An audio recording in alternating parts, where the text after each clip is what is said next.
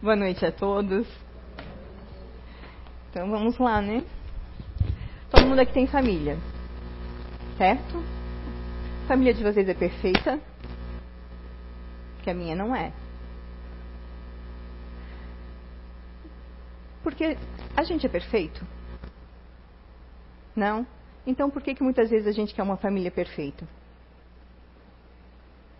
Ou olha para a família do outro e diz: Ah, aquela ali é uma família perfeita. Será? E quem em algum momento da vida já não pensou: Não me sinto parte dessa família. Não consigo me encaixar nessa família. Ou não queria ter nascido nessa família. Ou ainda, uma, né? É, eu não pedi para nascer nessa família.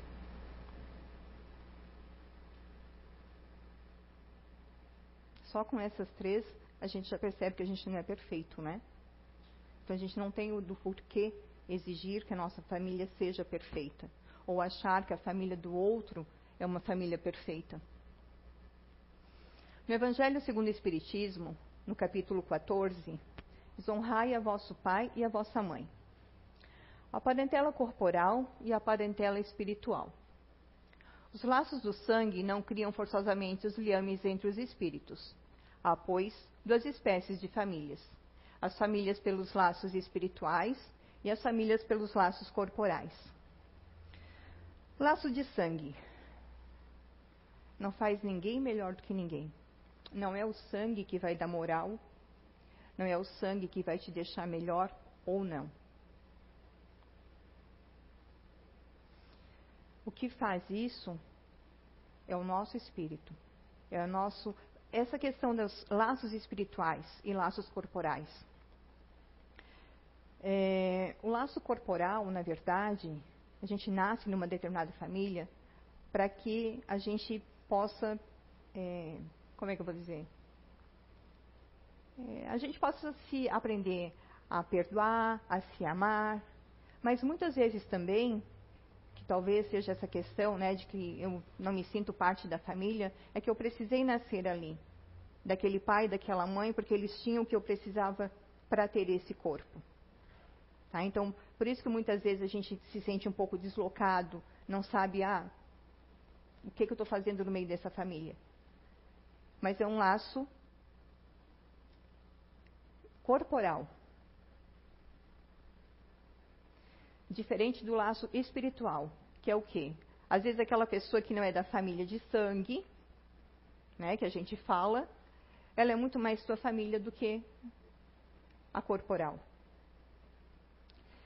E numa família existem várias funções. Existe o pai, a mãe, filho, filha, avô, tio. Algum deles são perfeitos? Nós, nessa função, eu como mãe, como esposa, como tia, eu não sou perfeita. Mas muitas vezes eu quis exigir a perfeição das pessoas que estão ao meu redor. Com que direito? Com que moral? Se eu não tenho ela porque eu não sou perfeita. Perturbação familiar, né? Então a gente vai falar sobre família. Vamos entrar nesse quesito. As famílias, esses pequenos grupos sociais, relacionam-se e se vinculam entre eles para, supostamente, se cuidarem, se amarem, educar as crianças e construir um futuro de felicidade. Essa é a real intenção de nós estarmos aqui hoje, encarnados tentarmos sermos pessoas melhores a cada dia, tentarmos aprender a amar, a cuidar, a ser melhor e também auxiliar os que estão próximos de nós na evolução deles. Da mesma forma que muitas vezes, se a gente parar para observar, nós aprendemos com as outras pessoas também. Nós aprendemos evoluindo também, se a gente observar, das pessoas próximas de nós, da nossa família. Então, quando em uma família existe amor recíproco, ele se torna a base para todos os envolvidos, o porto seguro tão necessário, aonde nos sentiremos protegidos e protegeremos. Porque não importa com quem que você vive. Se você vive com seu companheiro, com a sua companheira, com seus pais, com seus filhos, com os avós, com seu animal de estimação, o lar, ele tem que ser o teu porto seguro. Ele tem que sentir o lugar aonde chega no final do dia e você diz: "Poxa, agora eu vou para casa. Que bom." Que você se sinta aconchegado, amado, que você se sinta bem. E não aquele sentimento de, pô, agora eu vou ter que ir para casa. Que muitas vezes você, dependendo da situação, né, pode se sentir ameaçado, pode se sentir aprisionado. E a partir das famílias que os nossos pais formaram, formaremos as nossas e nossos filhos as deles e assim sucessivamente. Portanto, é importante a herança moral, a herança emocional, a herança de valores que cada um de nós vai passar para cada geração. Porque quando a gente fala sobre a questão né, do crescimento familiar, é, a gente não se refere às famílias tradicionais, né? Que sempre né, é, se ouvia falar, ah, pai, mãe, filho, filha. Não. Hoje, nós estamos no mundo, graças a Deus, aberto onde existe vários tipos, né? Aqui, vários tipos de família. Porque família é onde você se sente amado. Família é onde você tem vontade de ir para casa. Família é onde você se sente à vontade para conversar, para expor, para falar do seu problema. Isso é família.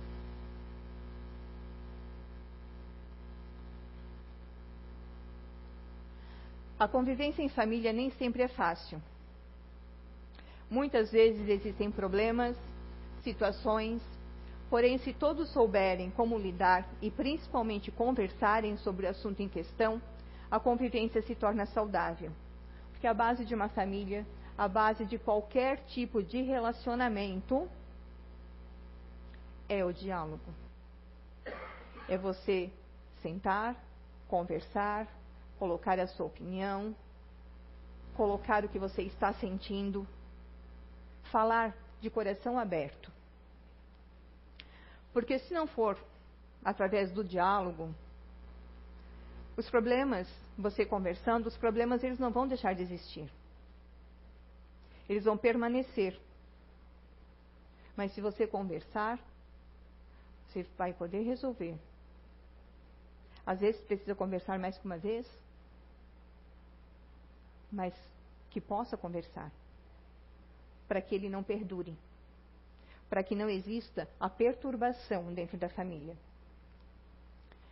Quanto mais brigas, quanto mais discussões, quanto mais a violência verbal ou a violência física, é, o abuso né, da parte, muitas vezes, de alguém da família, for constante, não tiver esse diálogo, vai se tornar um, um círculo vicioso.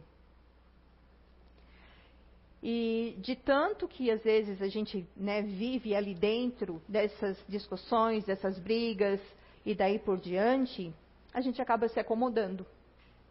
E quando a gente acaba se acomodando, o que acontece? Nada muda. E vai continuando. Discussão, briga, discussão, briga, ofensas, mágoas.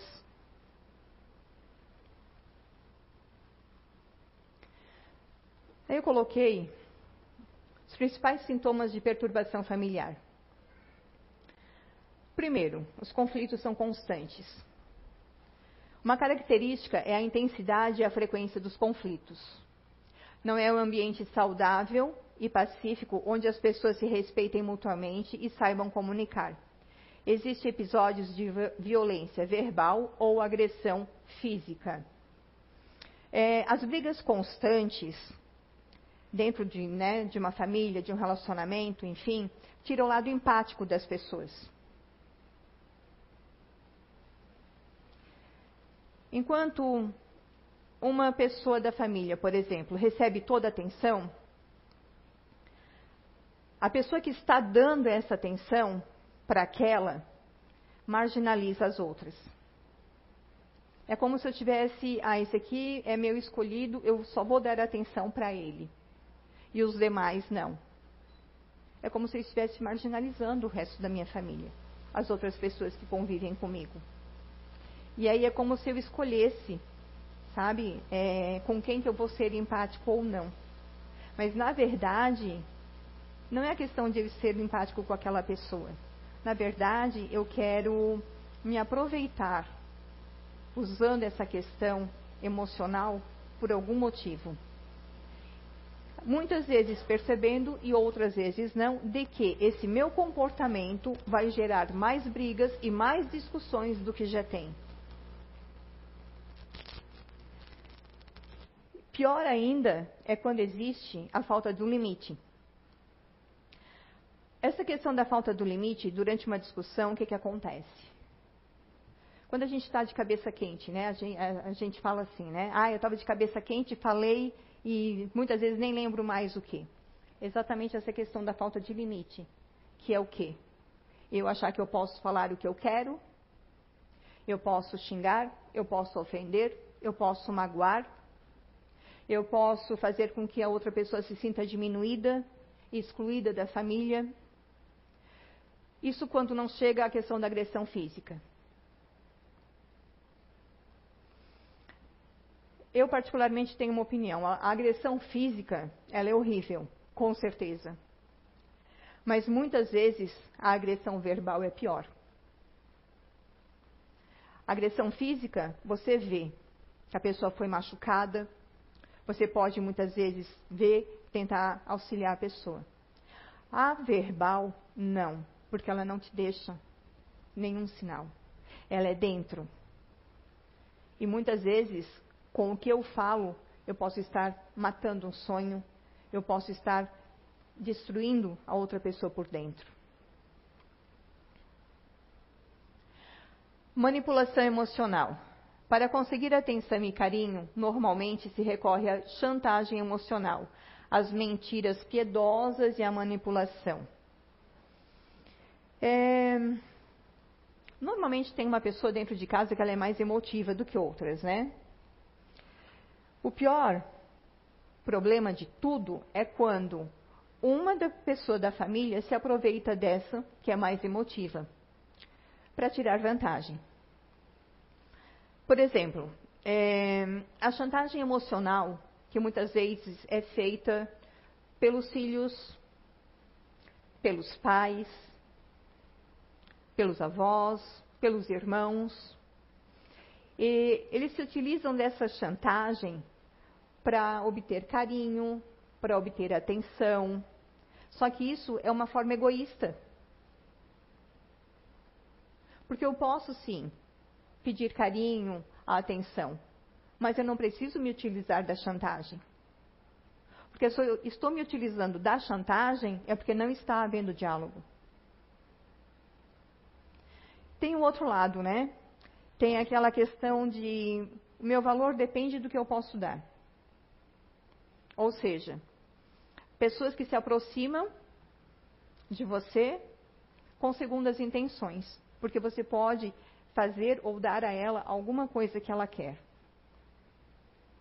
Isso também é uma manipulação emocional, porque a pessoa não vai chegar pedindo, não, ela vai chegar, ela vai te agradar, ela vai falar alguma coisa, mas no fim ela sempre acaba pedindo algo.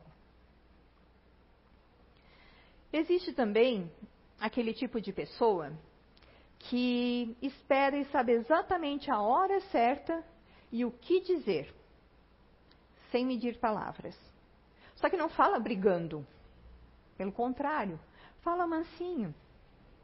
Porque quando a gente altera a voz, a gente, a outra pessoa já, opa. Agora, se chega falando mansinho, você está aberto, está suscetível. E normalmente a gente não percebe esse tipo de manipulação. E tem também aquela pessoa que ela se acha no direito de machucar, de ofender, de magoar, e acha que ninguém pode olhar para ela e falar alguma coisa. Existe também aquele que acha no direito, se acha no direito de criticar, de ficar apontando o dedo, de ficar dizendo o que pode, o que não pode. Mas ele não quer que ninguém aponte o dedo para ele ou dê a opinião sobre a atitude dele. Existe também aquele que, nossa, eu olho para a família, não, é a melhor pessoa do mundo. Não existe pessoa melhor que aquela. Fantástico. Mas é aquele tipo de pessoa que ela pode ser fantástica ali, você de fora olhando, mas dentro de casa é aquele tipo que manipula, que diz muitas vezes que você é um ingrato, que você não sabe valorizar o que você tem. Nunca vê que o comportamento dela é ruim, porque ela é boazinha, ela é querida. Então ela não tem comportamento ruim. Ela não se vê como uma pessoa ruim.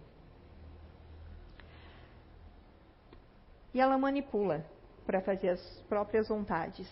E manipula tão bem que mesmo você sabendo que você está certo, que a tua atitude é a correta, pois ela vai fazer com que você se sinta errado.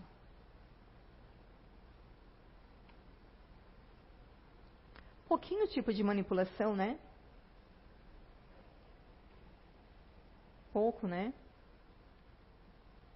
Como nós somos perfeitos, a gente não faz nenhuma, né? Pois é. Distanciamento emocional. São os casos em que os pais nunca chega, chegaram a atender as necessidades afetivas básicas dos filhos. Nunca faltou comida ou caprichos, porém a relação emocional sempre foi fria, sem abraços, beijos, outros gestos de compreensão, apoio e carinho. Os filhos crescem sem uma figura referente, referente de afeto, e isso afeta a visão que têm de si mesmos como filhos e pessoas. Existem dois polos. Existe a superproteção existe o desleixo. Vamos falar agora pais para filhos, tá? A superproteção é quando eu tiro totalmente a autonomia do meu filho. Eu privo ele de resolver as situações porque ele vai se machucar, por exemplo. É, o meu filho ele vai estudar tal, em tal colégio ele vai fazer tal coisa, ele vai fazer tal curso. Mesmo depois de adulto, eu vou interferir nas decisões dele, porque eu não quero que ele se machuque. E o outro lado é o completo desinteresse. Aonde os pais, eles não se importam é, se os filhos estão se sentindo amados, se estão se sentindo protegidos. Eles não se importam com a criação dos filhos. Só que ambos, a proteção em excesso e esse descaso, ambos são prejudiciais à formação, à criação desse ser que está sob a sua tutela. Quando ocorre entre pais e filhos, filhos, pais, entre irmãos, é, essa distância, fica uma carência muito grande. embora não falte, como diz aqui, né, é, o alimento, a parte de higiene, o estudo, enfim, falta o principal, o primordial, que é a emoção. Uma relação fria, que não tem abraço, que não tem atenção, que não tenha compreensão, é difícil. É difícil você crescer num lugar aonde o amor que você quer é suprido com presentes. É difícil você crescer num lugar, numa família, onde tudo que você quer é o amor, a atenção dos seus pais. Isso mais tarde vai trazer é, traumas para essa criança, que vai se tornar um adulto traumatizado, que talvez tenha dificuldade em se relacionar com os outros, talvez tenha dificuldade de chegar perto de outra pessoa e dar um abraço, ou vai se sentir estranha se alguém lhe der um abraço. Que lá, no futuro, quando chegar perto dos pais, vai sentir dificuldade em abraçá-los.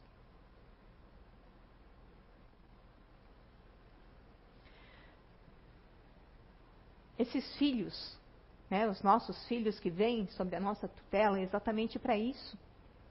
Para a gente cuidar, para a gente amar, para a gente ensinar. E não ser egoísta ao ponto de ser frio e não se importar. Ah, mas eu não consigo demonstrar o amor. Ok, aprenda, tente demonstrar o amor de alguma forma. Não consegue chegar e dar aquele abraço? Vá treinando. Mas enquanto isso, sente e converse. Tenha um diálogo.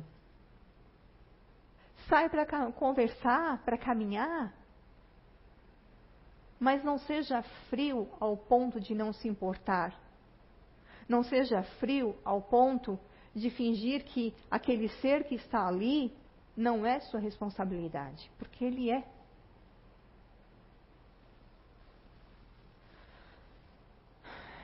Troca de papéis. São ocasiões como quando os pais são mais imaturos que os filhos. E esses se veem obrigados a assumir as funções dos progenitores, por exemplo. Ou quando há um caso típico de triangulação, ou seja, um dos pais acaba atuando como pai e mãe, com o apoio do progenitor, deixando de lado seu papel natural, que é de filho. Ou seja, essa inversão de papéis acontece quando os pais tomam uma postura to totalmente matura, aonde é, os filhos é que têm que ser é, cabeça, digamos assim, né, da relação entre pais e filhos. Com essa, essas atitudes imaturas que os pais têm, os filhos, eles têm que assumir. Atitudes, é, por exemplo,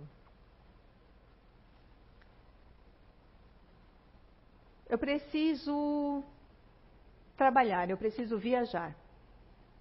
E eu não tenho com quem deixar os meus filhos. Então eu vou fazer o quê? Eu vou viajar e vou deixar o meu filho mais velho cuidando da minha filha mais nova e da casa. Mas o meu filho mais velho não é, por exemplo, um adolescente de 15, 16 anos. O meu, meu filho mais velho é uma criança de 12, cuidando de uma criança de 6, 7. Ah, mas é uma necessidade, Fabiana. Precisa. Precisa, ok. Mas é onde que está o adulto? Você, pai, você, mãe, como adulto, você tem que saber que são duas crianças. Você deixar uma criança cuidando de outra uma, uma tarde ou um dia, agora é deixar dois, três dias, onde está a responsabilidade? É ou não é imaturidade?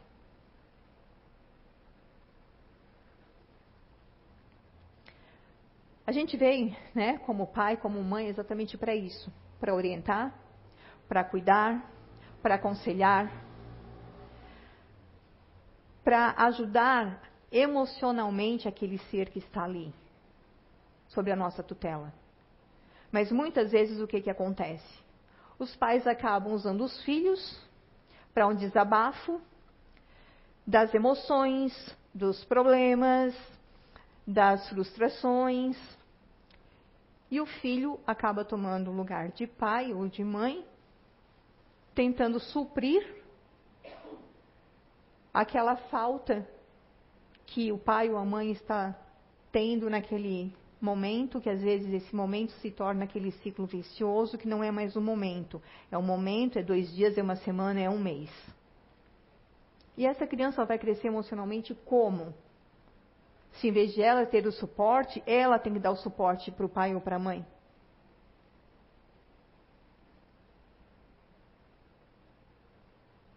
Ah, o, adulto, tem que ser a pessoa madura da casa, não é? Ou do... Mas e nessa situação, nessa inversão de papéis? Ah, não deve acontecer muito. Acontece, gente. Acontece sim. É que muitas vezes, talvez dentro da nossa família, não aconteça. Mas às vezes aquela família perfeita que eu olho, às vezes acontece uma situação dessa.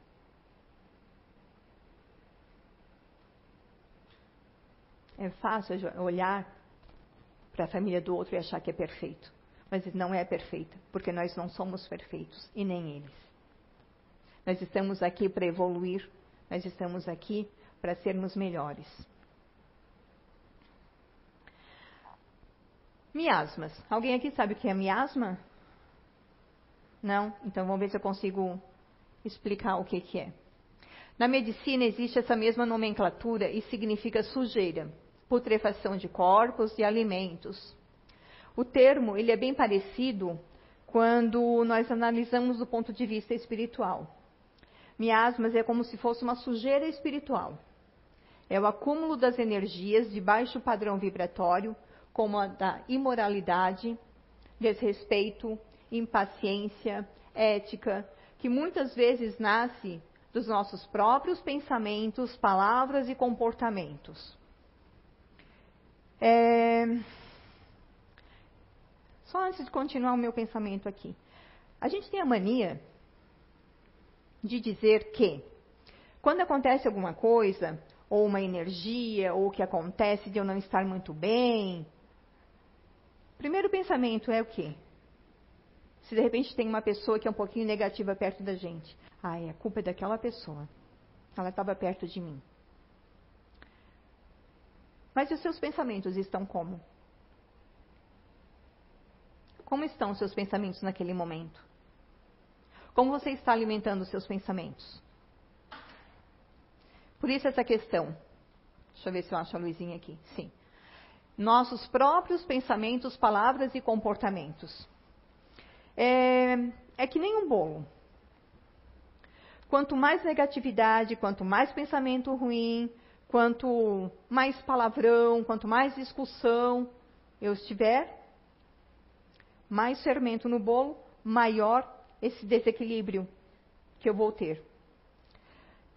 O miasma é uma energia poluída de efeito realmente destrutivo, que danifica, que nos é prejudicial, que interfere em nossa saúde, que desmoraliza, perverte e corrompe o nosso ambiente e a todos que se encontram no ambiente. É, eu queria que vocês imaginassem assim: um monte de pensamento negativo, certo? Aí, como se fosse cola, esse pensamento ele vai colando nas paredes, ele vai colando nos objetos. E eu já estou tão negativa, reclamando de tudo, tanto tempo, que ele vai colando em mim. É uma energia tão densa mas tão densa, que aí eu quero que aconteça alguma coisa boa na minha vida. Mas não vai acontecer. Por quê? Por causa desse tipo de energia. Que teve tanta discussão, que teve tanta briga, que teve tanto pensamento ruim, que eu pensei que o fulano acontecesse isso, que o Beltrano acontecesse aquilo, que eu desejei o mal para um, as brigas constantes dentro de um lar, dentro de uma família. Na verdade, lar não, né? Dentro de uma casa. Porque quando existe tantas brigas, tantas discussões, tantos desentendimentos, ofensas, já deixa de ser um lar, né? Se torna uma casa.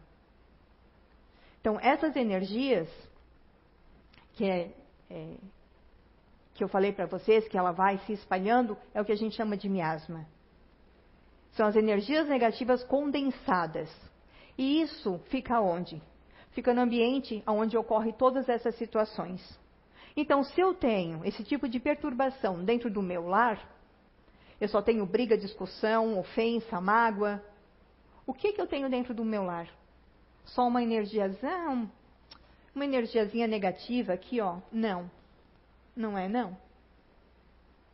Não é só uma energiazinha negativa e por isso que a gente está discutindo. É esse tipo de energia que tem. Baixo padrão vibratório.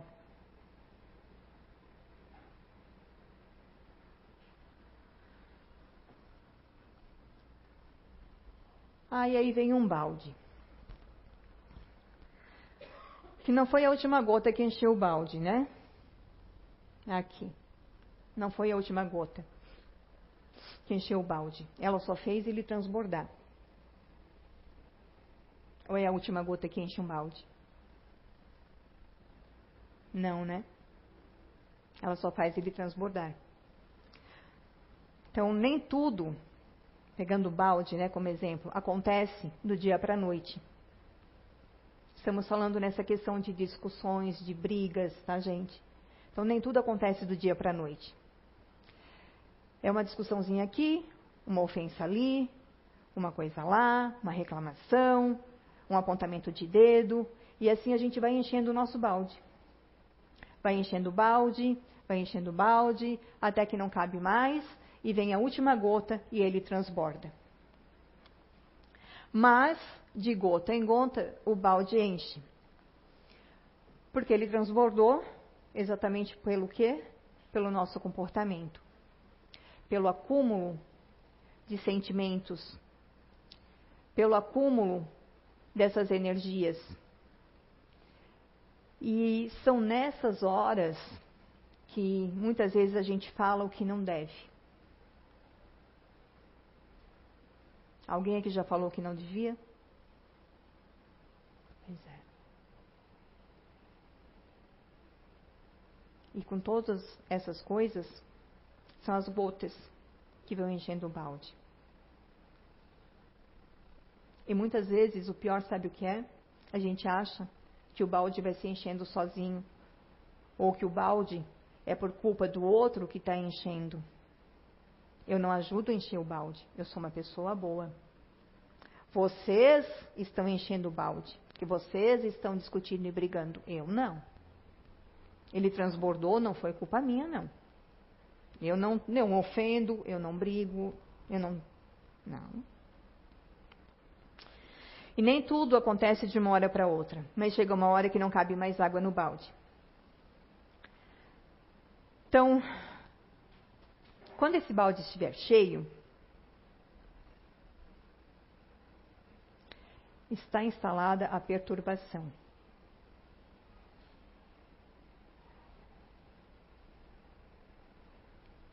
Porque para para pensar. Imaginem um balde enchendo por gotinhas. Cada gotinha daquela é uma situação negativa. Quantas gotinhas precisa para encher o balde?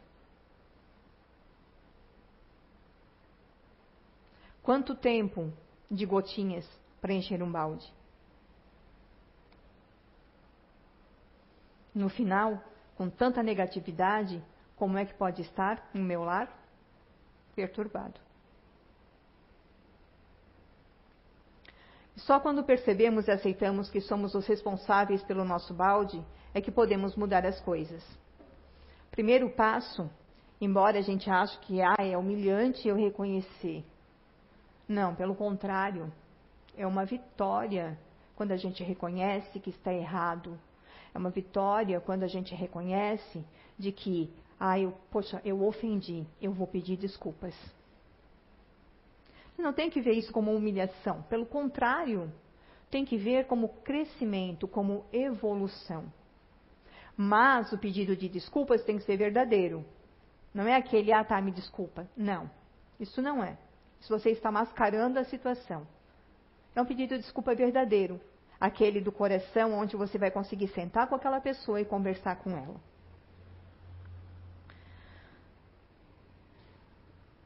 Dessa forma, a única forma, na verdade, que vai levar à mudança a gente reconhecer que está errado, a gente querer mudar as nossas atitudes, os nossos pensamentos. Aí a gente vai tirando do balde todas as energias negativas. Ah, então eu vou lá e vou jogar meu balde fora. Certo? A gente joga, joga fora tudo aquilo. Todas aquelas ofensas, aquelas mágoas, a gente joga tudo fora, tira tudo do balde. Mas o balde não ficou molhado ainda?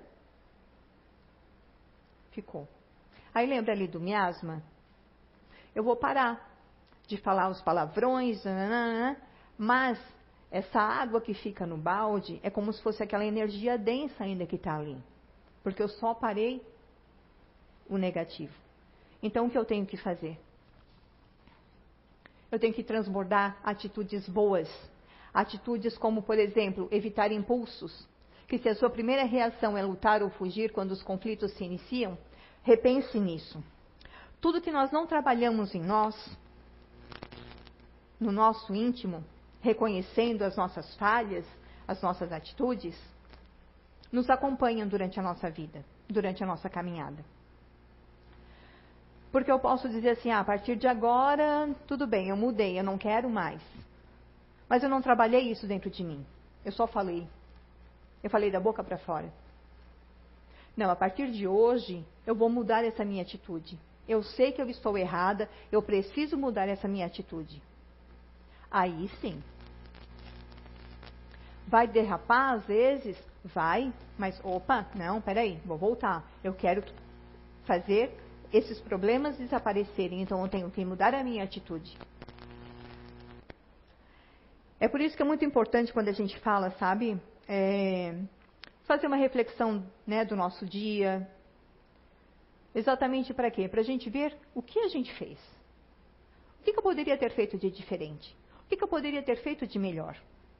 Opa, poxa, ofendi sem querer, mas ofendi o Marcelo. Tinha que ser, né? Mas eu posso reparar isso. Eu posso ir lá amanhã e pedir desculpas para ele. Talvez ele não tenha percebido também que nem eu no momento, mas talvez ele se sentiu ofendido. Então por que não ir lá e pedir desculpa? Aí eu vou encerrar. Não vai se tornar um problema de talvez eu ficar Poxa, será que ele se sentiu ofendido? Será que não? Não, chega e pede. Olha, ontem eu falei tal coisa e não sei se de repente te ofendeu ou não, mas se isso aconteceu, me desculpa. Não foi essa a minha intenção. Pronto.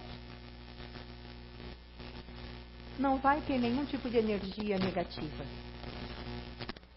Pensar duas, três vezes, quatro, cinco, dez, vinte, quantas forem necessárias antes de falar alguma coisa. Sabe aquela historinha do Chico? Da aguinha na boca, coloca a aguinha na boca e fica quietinho, até passar vontade de falar. Porque a gente tem que frear esses impulsos. Aí eu preciso falar. Não, não precisa. Ah, mas eu tenho. Não, não tem.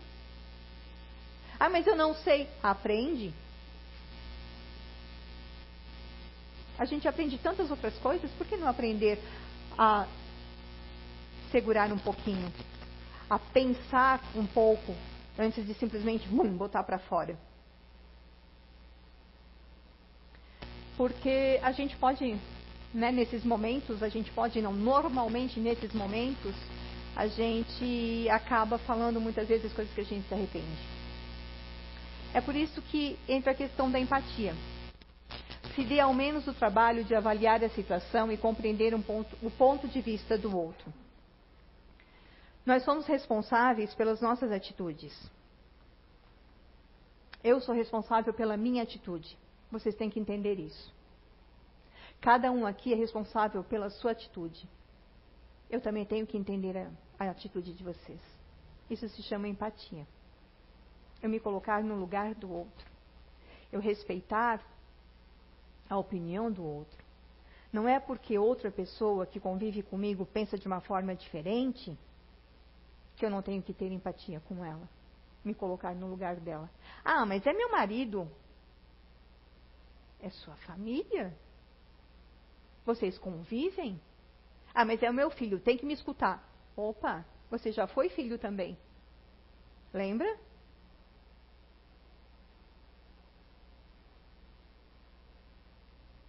Não espere mudanças. É impossível raciocinar com uma pessoa perturbada. Enquanto o outro for incapaz de reconhecer as suas falhas, não mudará os seus hábitos. O bom de tudo é que, mudando o nosso comportamento, as coisas passam a ficar diferentes. A partir do momento que você fica diferente, as pessoas passam a parar e te observar. Poxa, mas eu estou xingando, estou brigando, estou falando, por que, que ela está desse jeito? Por que, que ele está desse jeito? O que, que aconteceu? Não está querendo brigar?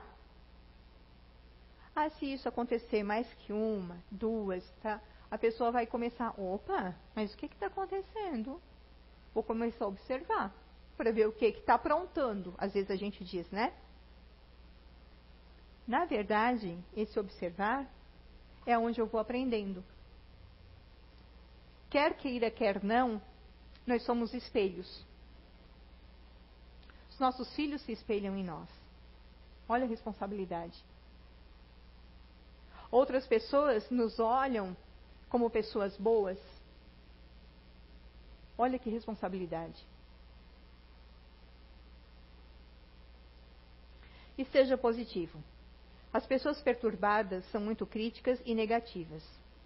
Isso acaba por consumir muita energia de quem aí cerca. Sim. Aí eu vou. Eu ouvi uma. Uma frase numa palestra essa semana que eu fui obrigada a colocar aqui. Somos surdos para tanta coisa nas nossas vidas. Por que não ser, ser surdo com uma crítica ou uma ofensa?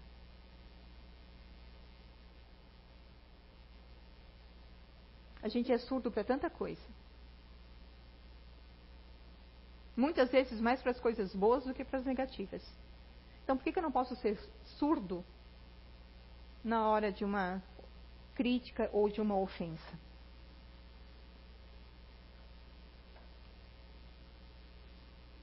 Quando acontecer é, numa pessoa negativa estar perto de você, muda o foco. Muda o foco. É, fala de coisas boas, diga alguma coisa engraçada. Mude totalmente o foco dela do que ela está sendo negativa. Fale de outra coisa, mas coisas boas, né? Construtivas. Se fizer isso, aos poucos, a pessoa vai parando. É um trabalhinho de formiga, mas é. E se você está fazendo, é porque você já aprendeu. E você pode fazer pelo, pela pessoa que está próxima de você também. Porque tudo, tudo, tudo na nossa vida é energia. Tudo é energia. Tudo é vibração. Então, a gente pode mudar tudo, inclusive aquele ambiente dos miasmas, a gente pode mudar. Fazendo o quê? Em vez de vibrar negativo para alimentar ele, a gente pode vibrar positivo. A gente pode ter bons pensamentos, a gente pode ter uma boa conversa, a gente pode ter risadas, a gente pode orar, fazer o evangelho no lar, ouvir programas bons, palestras, ler um bom livro. Tudo isso são energias positivas que vai fazer o quê? Vai dissipando as energias negativas. O meu balde estava molhado, o meu balde vai fazer o quê? Ele vai secar.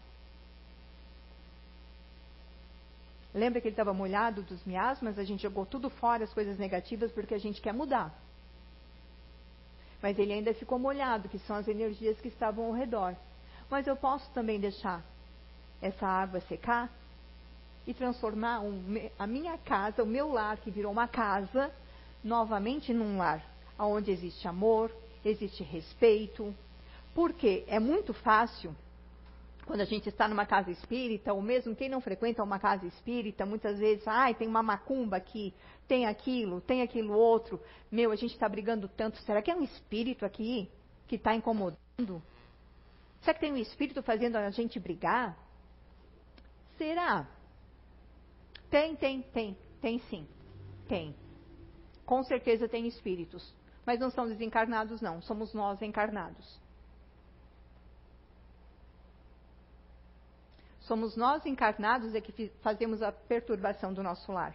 Ah, tá, Fabiana. Então, quando o meu lar está perturbado, não entra nenhum é, espírito desencarnado? Entra, é claro. Você abriu todas as portas, abriu portas, janela, abriu tudo que tinha direito para ele entrar. Mas ele entrou por quê? Porque você abriu. A partir do momento que você começa a fechar essas portas com oração, com respeito, com conversas, com evangelho, eles vão embora. E muitas vezes eles sentam lá, bonitinhos, né? E ficam, nossa, nem precisa fazer nada, eles já estão fazendo tudo sozinhos.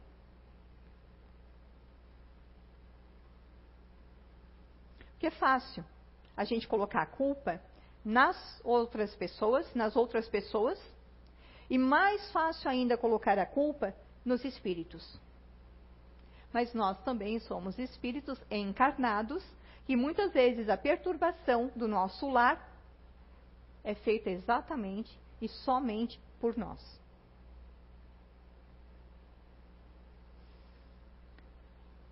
Então, que a gente possa permanecer no bem, que a gente possa pensar positivo, que a gente possa chegar com jeitinho para aquela pessoa, muitas vezes, que não está bem, que teve um dia ruim, que está doente. Ah, e tem mais, tá? Esses miasmas, eles trazem doenças. Você muitas vezes pode estar doente dentro de casa, ir no médico, o médico não achar nada, e é só a tua energia.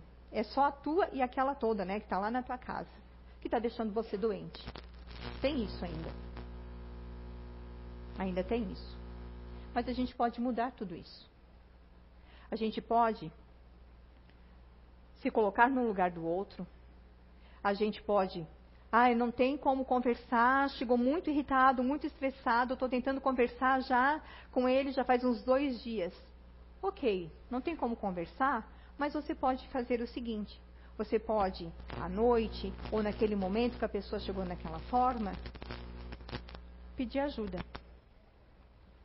Por favor, Senhor, espiritualidade, anjo guardião, ajuda, faz com que ele se acalme, que fique mais tranquilo, que possa ter a paz, que eu possa sentar, que eu possa conversar.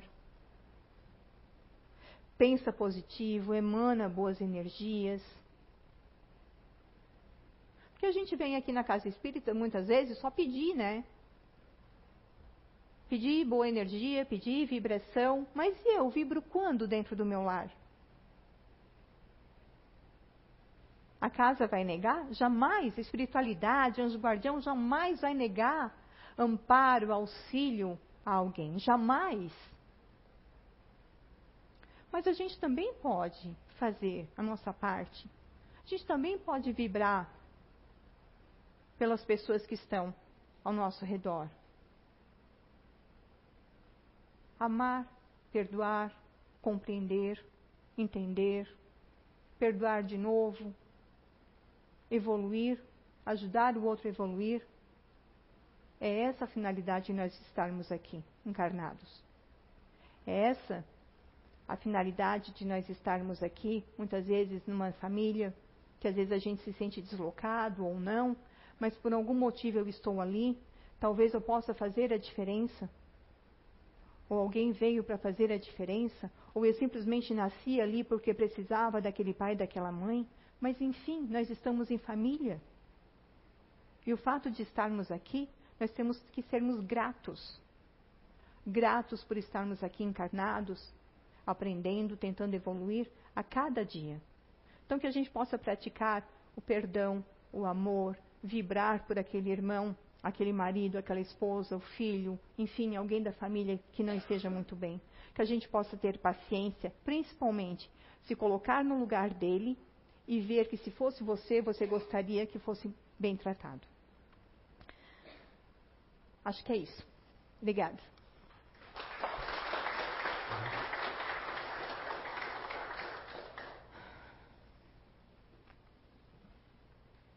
Então, vamos. Vamos relaxar, fechar os olhos e agradecer ao nosso Mestre Irmão Jesus, à espiritualidade, aos nossos anjos guardiões, por estarem sempre conosco, nos guiando, nos intuindo nessa jornada terrena.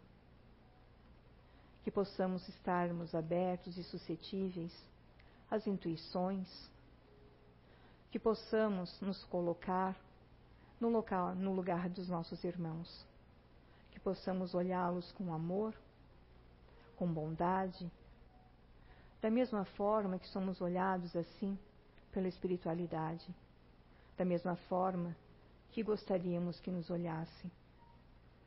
Obrigada, Pai, por mais este dia, pelo Evangelho que é teu ensinamento do nosso espírito. Obrigado pelo amparo da espiritualidade em todos os momentos. Que possamos levar essas boas energias, esses bons fluidos para a nossa casa, para o nosso lar, que possamos tentarmos permanecermos tranquilos, calmos, sempre lembrando que jamais, nunca estaremos sozinhos. Que assim seja.